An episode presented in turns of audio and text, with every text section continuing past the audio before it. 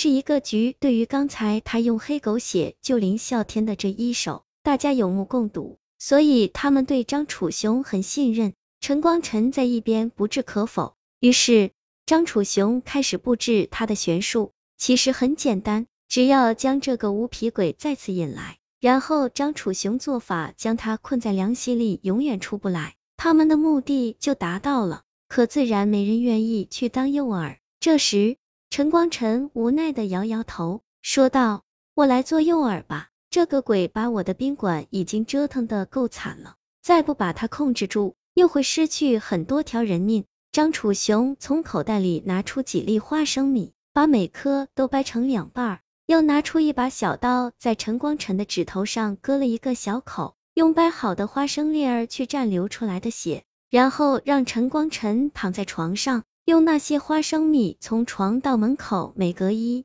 段距离就扔一粒儿。好了，我们去对面的房间等鬼出现吧。张楚雄一副自信满满的样子，让大家多了几分安全感。林啸天他们跑到了对面的房间，关上门，透过门镜看着陈光晨的房间。不一会儿，那个无皮鬼果然未了，他径直走向了陈光晨的床，然后凉席卷了起来。陈光展开始大叫。林啸天和刘传涛刚要跑过去救人，张楚雄却一脸阴险的拦住了他们。法还没做完。你们急什么？这时，陈光晨的惨叫声越来越大，凉席上都渗出了嫣红的鲜血，卷起来的凉席也变得越来越细，空间被压缩的越来越小。快点儿，再这样下去，陈光晨就完了。林啸天着急了，他知道那种被压迫的痛苦，想冲开张楚雄的阻拦，却被他挡住了。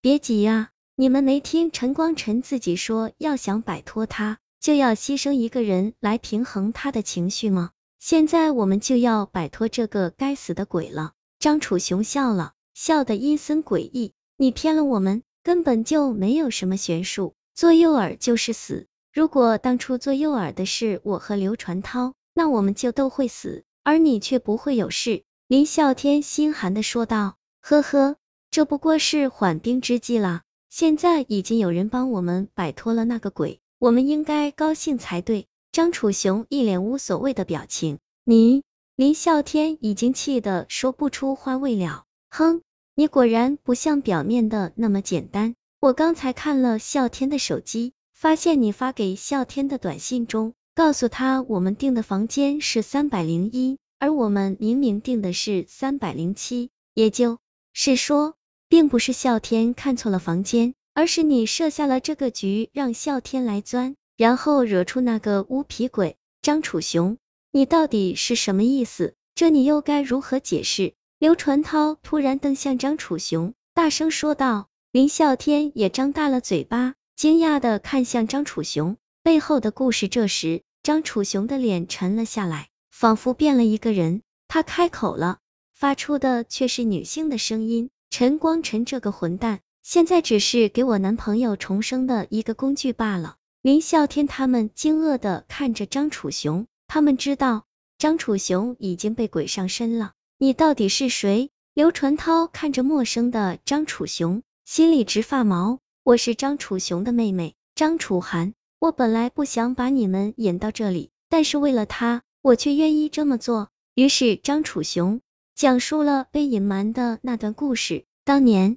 张楚涵，也就是这个附在张楚雄身上的女鬼，是大学校园里的校花，所以追求她的人有很多，但她却偏偏爱上了同班的郑恒伟。这时，又有一个男生多次向她表白，表示要和郑恒伟公平竞争。这个男生就是陈光晨，但张楚涵最终选择了郑恒伟。陈光晨不甘心就这么将张楚涵拱手让人，他便心生歹意。将郑恒伟杀害。后来这件事情被张楚涵知道了，悲痛欲绝的他就在这间三零幺室里自杀了。他的尸体却被气急败坏的陈光晨用凉席包住，扔进了垃圾管道。张楚涵的鬼魂不散，同样郑恒伟的鬼魂也不会散去，所以陈光晨被两个鬼逼得差点疯掉。于是他想脱身，却没想到林啸天这个愣头青真的闯了进来。本来他想算计林啸天的，但却不料被张楚雄给骗了。原来是这样，林啸天他们也没有料到，这背后还藏着这么一个故事。也就是说，那个无皮鬼是郑恒伟。刘传涛突然说道：“既然鬼在张楚雄身上，那陈光晨房间里的就一定是郑恒伟了。”没错，刚才我布置的是一个叫引魂的玄术，我男朋友只要吸收了陈光晨的精气，就可以重生了，我也就知足了。张楚雄看向对面的房间，一脸的柔和。在陈光晨停止惨叫的时候，突然传来了一阵笑声，声音很小。